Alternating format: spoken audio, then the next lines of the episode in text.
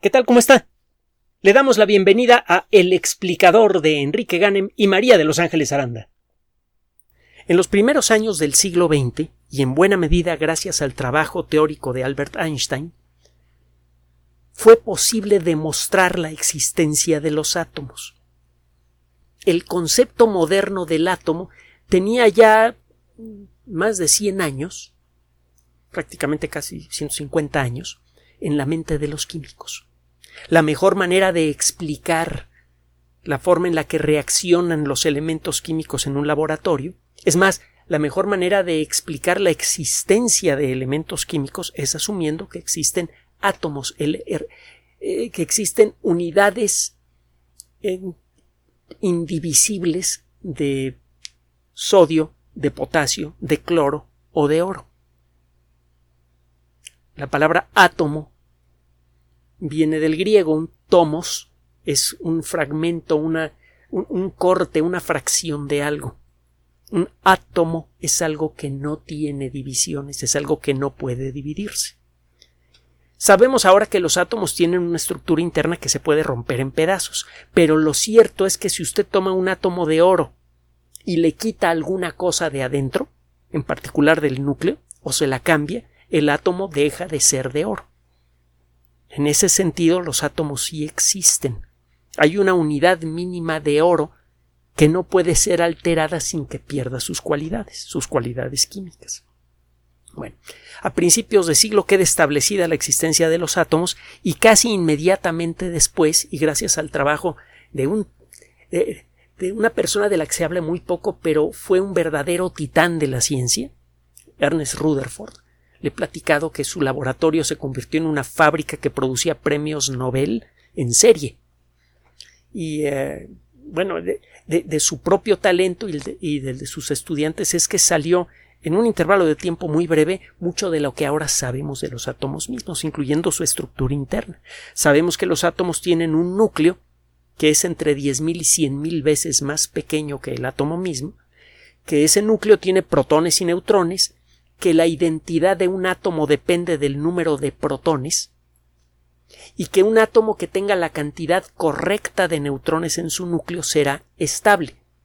Si ese núcleo tiene demasiados o demasiados pocos neutrones, se vuelve inestable y sufre algún cambio. Ese cambio involucra la expulsión de partículas atómicas a gran velocidad y a eso a ese fenómeno le llamamos radioactividad. Un átomo que no tenga la cantidad correcta de neutrones en su núcleo es un átomo potencialmente radioactivo, es un átomo que tarde o temprano va a cambiar de identidad y al hacerlo va a expulsar alguna forma de energía. Un destello de luz de alta energía, rayos X, rayos gamma, o, y o pedacitos de átomo, electrones, neutrones. Estaba apenas descubriéndose el concepto del átomo moderno cuando Ernest Rutherford logró demostrar la posibilidad de cambiar la identidad de los átomos. Logró demostrar la posibilidad de transmutar elementos químicos. La idea de transmutar elementos químicos existía pues desde la Edad Media, cuando menos, y más que desde antes.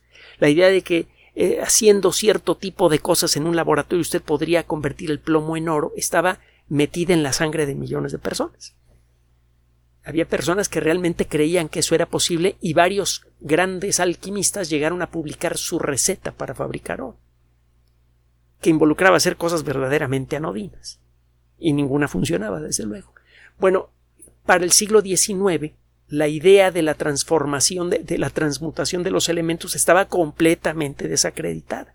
Se le consideraba ridícula, absurda, que cualquier persona que creyera en ella, pues vivía en un mundo de magia, un mundo de fantasía. Y cuando Rutherford logró demostrar más allá de toda duda la posibilidad de convertir un elemento químico en otro, su amigo, uno de sus compañeros de trabajo le dijo, oye, pues es que acabas de conseguir transmutación. Dice, por favor, caballero apellidado Sodi, que estudió con Rutherford y que también ganó un premio Nobel.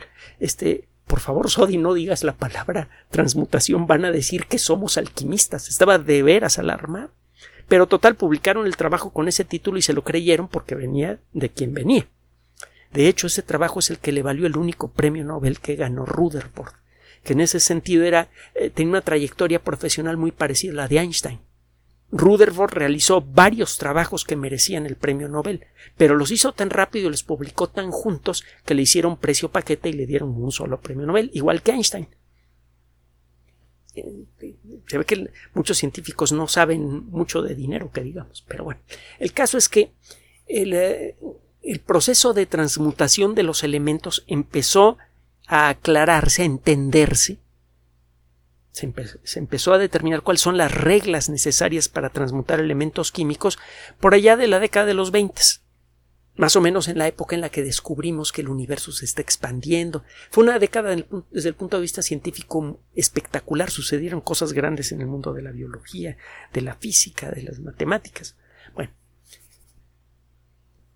para mediados del siglo XX, y gracias al desarrollo de las armas nucleares, descubrimos que el proceso de transmutación de los elementos puede correr en direcciones diferentes. Puede usted tomar un átomo que tiene un núcleo lleno de protones y neutrones, como el átomo de uranio, y romperlo en dos. En el proceso libera usted mucha energía. Y si usted empaca muchos átomos de uranio en un volumen suficientemente pequeño, de uranio o de algún otro elemento químico radioactivo como el plutonio, en las circunstancias apropiadas, cuando revienta un átomo de uranio, salen volando pedacitos de átomo que le pegan a los átomos cercanos, que a su vez revientan, que a su vez arrojan pedacitos de átomo que le pegan a otros átomos. Este proceso procede de manera rapidísima y la cantidad de energía liberada por este proceso es miles de veces superior, incluso en algunos casos millones de veces superior, a la energía de las reacciones químicas más poderosas. Es la base de las bombas atómicas. Bueno, si usted toma átomos grandes y los revienta, libera energía. Usted puede tomar átomos grandes y hacer que revienten en las circunstancias apropiadas, haciéndoles cosquillas. Le avienta usted un neutrón a un átomo de uranio que tiene un núcleo apenas estable, ese neutrón pega en el núcleo, el núcleo comienza a moverse como si estuviera hecho de gelatina y se rompe y libera energía.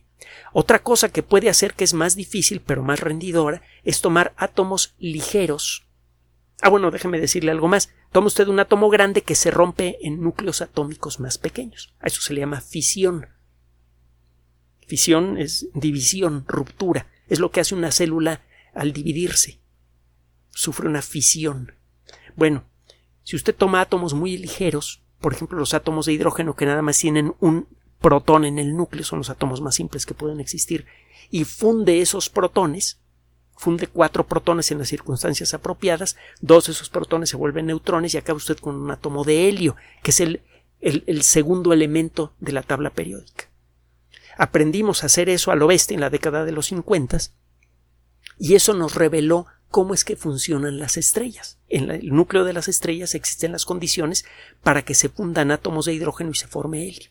Esas condiciones son apabullantes una temperatura de más de 10 millones de grados centígrados, una presión millones y millones de veces superior a la que existe a nivel del mar. Son condiciones verdaderamente titánicas. Y eso para que se fundan dos átomos de hidrógeno para formar átomos de helio. El fundir átomos de helio para formar átomos más grandes es mucho más difícil. Hay que lidiar con la repulsión eléctrica entre los núcleos atómicos. Los átomos de hidrógeno están hechos de protones eh, individuales que tienen una carga eléctrica positiva. Las cargas eléctricas del mismo signo se repelen. El conseguir que dos de ellas se junten lo suficiente para quedar pegadas es muy difícil. Se necesita generar una presión y una temperatura espantosas. El conseguir que dos núcleos de helio que tienen cada uno de ellos dos partículas positivas es mucho más difícil porque hay más repulsión. Hay cuatro partículas, dos en cada núcleo de helio, que se repelen mutuamente. Hay que vencer una repulsión mucho mayor para conseguir que esos núcleos de helio se queden pegados y se formen átomos más grandes como el carbono, nitrógeno, oxígeno. En la década de los 50 muchos investigadores empezaron a hacer sus cuentas y empezaron a decir, oye, se me hace que con esto podemos resolver uno de los grandes misterios de la teoría del Big Bang. La teoría del Big Bang en la década de los 50 predecía algo que ahora sabemos que parece que, es cierto. que durante el Big Bang solamente se produjeron átomos de hidrógeno y algunos átomos de helio. Todavía lo vemos en la abundancia relativa de elementos químicos en el universo. El 90% de todos los átomos que existen en el cosmos, en la Tierra o en el cielo, son de hidrógeno. El 9.99% eh, este, son de helio y el residuo chiquitito restante involucra todos los demás elementos químicos. Bueno, la teoría del Big Bang dice si el universo nace de acuerdo con lo que digo yo, entonces solamente se formaron hidrógeno y helio al principio. Entonces, ¿de dónde vienen los elementos químicos que forman mi cuerpo? Los elementos químicos que forman a la estructura general de la Tierra, que es rica en silicio, aluminio, hierro, etc. En la década de los 50, un astrónomo extraordinario, Sir Fred Hoyle, del que le he hablado en otras ocasiones, eh, eh, que además era escalador, naturalista, escritor de novelas de ciencia ficción, él solo y con su hijo Geoffrey, las novelas de, Hoyle son buenísimas. Además fue un gran conductor de radio, un gran divulgador eh, y, una persona que le gustaba le gustaba decir cosas que enfurecieran a sus colegas. Le gustaba sacarle chispas a sus colegas, a Sir Fred Hoyle. tengo que platicar un día de, esa historia. Usted nos dice, nosotros tenemos ya un montón de información sobre, sobre este caballero y se lo podemos platicar. Bueno, el caso es que Hoyle dice, bueno, es que el resto de los elementos químicos se podrían producir durante explosiones estelares, durante supernovas. Y él propone un mecanismo que con el tiempo resultó ser correcto. Fred Hoyle nunca recibió un premio Nobel y el descubrimiento del proceso de producción de elementos químicos pesados durante la explosión de una supernova le valdría ahora en este mismo momento el premio Nobel. Es probable que su costumbre de andarle sacando chispas a sus colegas hubiera influido en la decisión de no dárselo, pero bueno, eh, no, le, no le, hacía mucha falta a, Sir Fred el, premio Nobel. Era muy respetado por la comunidad científica. Bueno, fue la primera persona en proponer un mecanismo que permita explicar el origen de muchos elementos químicos de la tabla periódica. La, teoría inicial de Hoyle explica muy bien el origen de todos los elementos químicos hasta el hierro. Ahora hay muchos elementos químicos que tienen núcleos más grandes que el átomo de hierro.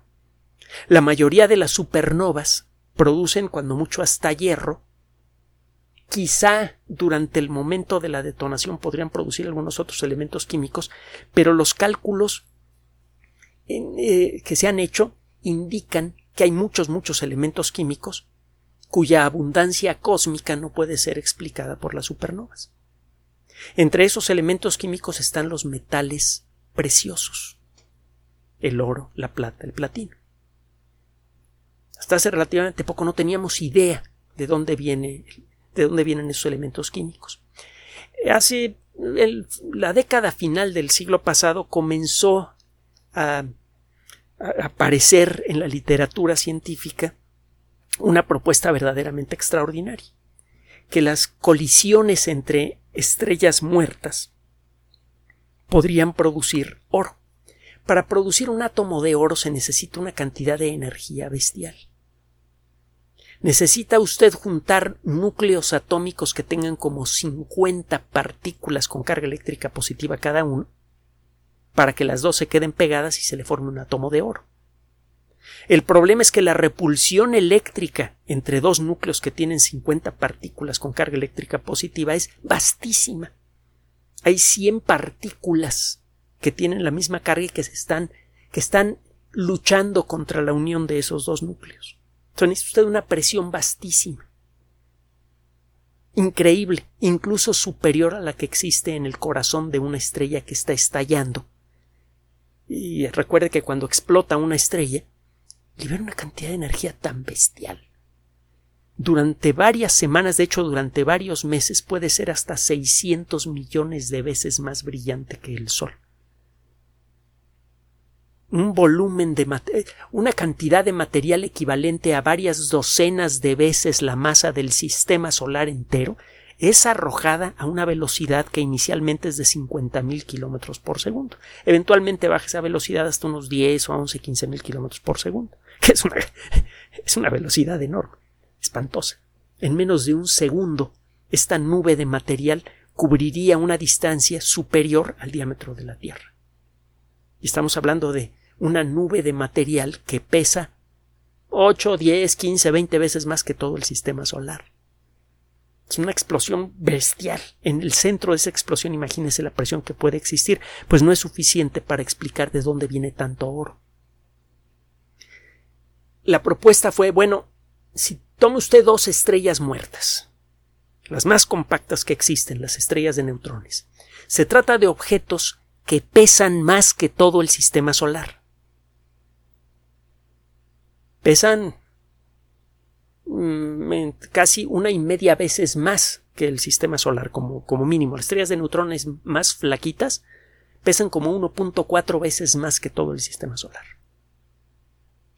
Estos objetos tan densos, tan pesados, son del tamaño de la Ciudad de México. 40 kilómetros de diámetro, una cosa así. El material es tan denso que una cucharadita pesa quizá unas mil millones de toneladas. Ya le he dicho que si este ratón de computadora estuviera hecho del material de una estrella de neutrones pesaría más o menos más que el Popocatépetl. Eso le da a usted una idea de lo que estamos hablando. Imagínese la cantidad de inercia que tiene una estrella de neutrones que se mueve a varios miles de kilómetros por segundo. Ahora imagine a dos estrellas de neutrones que giran una alrededor de la otra. Conocemos varios casos así, y la teoría nos dice que esos casos deben ser más o menos comunes. Las estrellas de neutrones son los corazones ultracomprimidos de estrellas que murieron como supernovas. Y hay muchas estrellas dobles en el universo, de estrellas que giran una alrededor de la otra desde su origen. Basta que tener dos estrellas muy grandes, que generalmente son de vida corta, para que con el paso del tiempo las dos exploten y se formen dos estrellas de neurones, eh, eh, de neutrones, perdón, que giran una alrededor de la otra. Al hacerlo, estas estrellas pierden energía gravitacional y entonces empiezan a acercar una a otra por las leyes de la gravitación de Newton, la velocidad con la que giran alrededor de un centro de gravedad común aumenta y puede llegar a ser de decenas de miles de kilómetros por segundo. En el último momento, las estrellas de neutrones chocan casi de frente. La cantidad de energía que se libera en estos choques es muy superior al de una supernova típica y esa energía se libera en un área muy pequeña en donde las dos estrellas de neutrones hacen contacto. Las estrellas de neutrones por sí mismas son pequeñas, 40 kilómetros de diámetro. Pero el punto en donde se tocan es mucho más chiquito y ahí se concentra toda esa energía. Allí, la teoría dice, se dan las condiciones para formar átomos muy grandotes. Por ejemplo, oro, platino, plata, esta discusión comenzó hace ya bastante tiempo. Con el paso de los años, los astrónomos han adquirido nuevas herramientas teóricas y han hecho nuevas observaciones que les permiten estudiar este problema con más detalle. Recientemente, hace unas pocas semanas, teníamos guardada esta notita por allí porque ya ve que se nos juntan muchas notas sabrosas, recientemente fue publicado un, trabajo breve en el Astrophysical Journal. Los trabajos breves se publican como un letter como una comunicación breve de dos o tres páginas, eso sí, cargada con términos técnicos, cada palabra escrita con mucho cuidado. Es un, artículo formal pero corto. Eso es un letter en el mundo de la ciencia. Bueno, en la sección de letters del Astrophysical Journal, el término letter en español significaría algo así como carta o comunicación. En esa sección, el 25 de octubre de este año, este grupo de investigación pone en juego todo lo que se sabe ahora sobre colisiones de estrellas de neutrones y todo lo que la teoría nos dice sobre lo que pasa en el punto de contacto entre dos estrellas de neutrones que se mueven a una velocidad espantosa. Y lo que dice eh, eh, este estudio, como consecuencia de estas simulaciones por computadora, es que el mejor lugar del universo en la actualidad para que se formen átomos de oro es en el punto de contacto entre dos estrellas de neutrones que chocan con una velocidad de 10-15 mil kilómetros por segundo. Esto viene a confirmar lo que se sospecha desde hace casi 30 años, que casi todo, prácticamente todos los átomos de oro que hay en la Tierra en la actualidad tuvieron un origen verdaderamente espectacular. Durante siglos le hemos dado el valor equivocado al oro. Un valor económico que a final de cuentas es tan real como nosotros queramos decidirlo como sociedad. El oro no tiene valor, le atribuimos valor, que es algo diferente. Y existe toda una convención para darle eh, pesos y centavos a cada gramo de oro. El valor real del oro se encuentra por otro lado. Como material industrial es extraordinario, conduce muy bien la electricidad, no se oxida, es fácilmente maleable, así que se le puede dar la forma que sea, y por eso ha sido fundamental para darle fuerza a la revolución electrónica que comenzó a finales del siglo pasado. Y seguirá siendo un elemento químico fundamental para el desarrollo de tecnología moderna. Incluso muchas de las super, de los eh, eh, de las computadoras cuánticas experimentales llevan una cantidad sustancial de oro por el mismo motivo por el cual su computadora personal tiene oro en algunos puntos, en pequeñas cantidades. Entonces, desde el punto de vista tecnológico, el oro realmente es valioso. Y eh, desde el punto de vista personal, si tiene usted alguna cosa de oro, pequeñita, una medallita que le regalaron, que le regaló su familia, un anillo, lo que sea, gracias a la astronomía ahora puede usted contemplar a esa pieza de oro con ojos muy diferentes. Lo que tiene usted en las manos es una pequeña muestra de la de lo que resulta cuando ocurre uno de los fenómenos más extraordinarios del cosmos, el choque de dos estrellas de neutrones. Tiene usted en sus manos resumida la historia de algunos de los objetos más extraordinarios que existen en el universo, que son las estrellas de neutrones, y de uno de los fenómenos más extraordinarios que pueden ocurrir en el universo. Gracias por su atención. Además de nuestro sitio electrónico www.alexplicador.net, por sugerencia suya tenemos abierto un espacio en Patreon, el explicador Enrique Ganem, y en PayPal, el por los que gracias a su apoyo sostenemos este espacio. Puede usted descargar gratuitamente estos audios en formato MP3 en Spotify y en iTunes como El Explicador sitio oficial y en SoundCloud como El Explicador y con formato de video en YouTube en El Explicador sitio oficial. Recuerde nuestras redes sociales de siempre, Twitter Enrique-Ganem y en Facebook Enrique Ganem sitio oficial, El Explicador y los grupos que usted ya conoce. Finalmente, el explicador siempre somos María de Los Ángeles Aranda y Enrique Ganem. Gracias.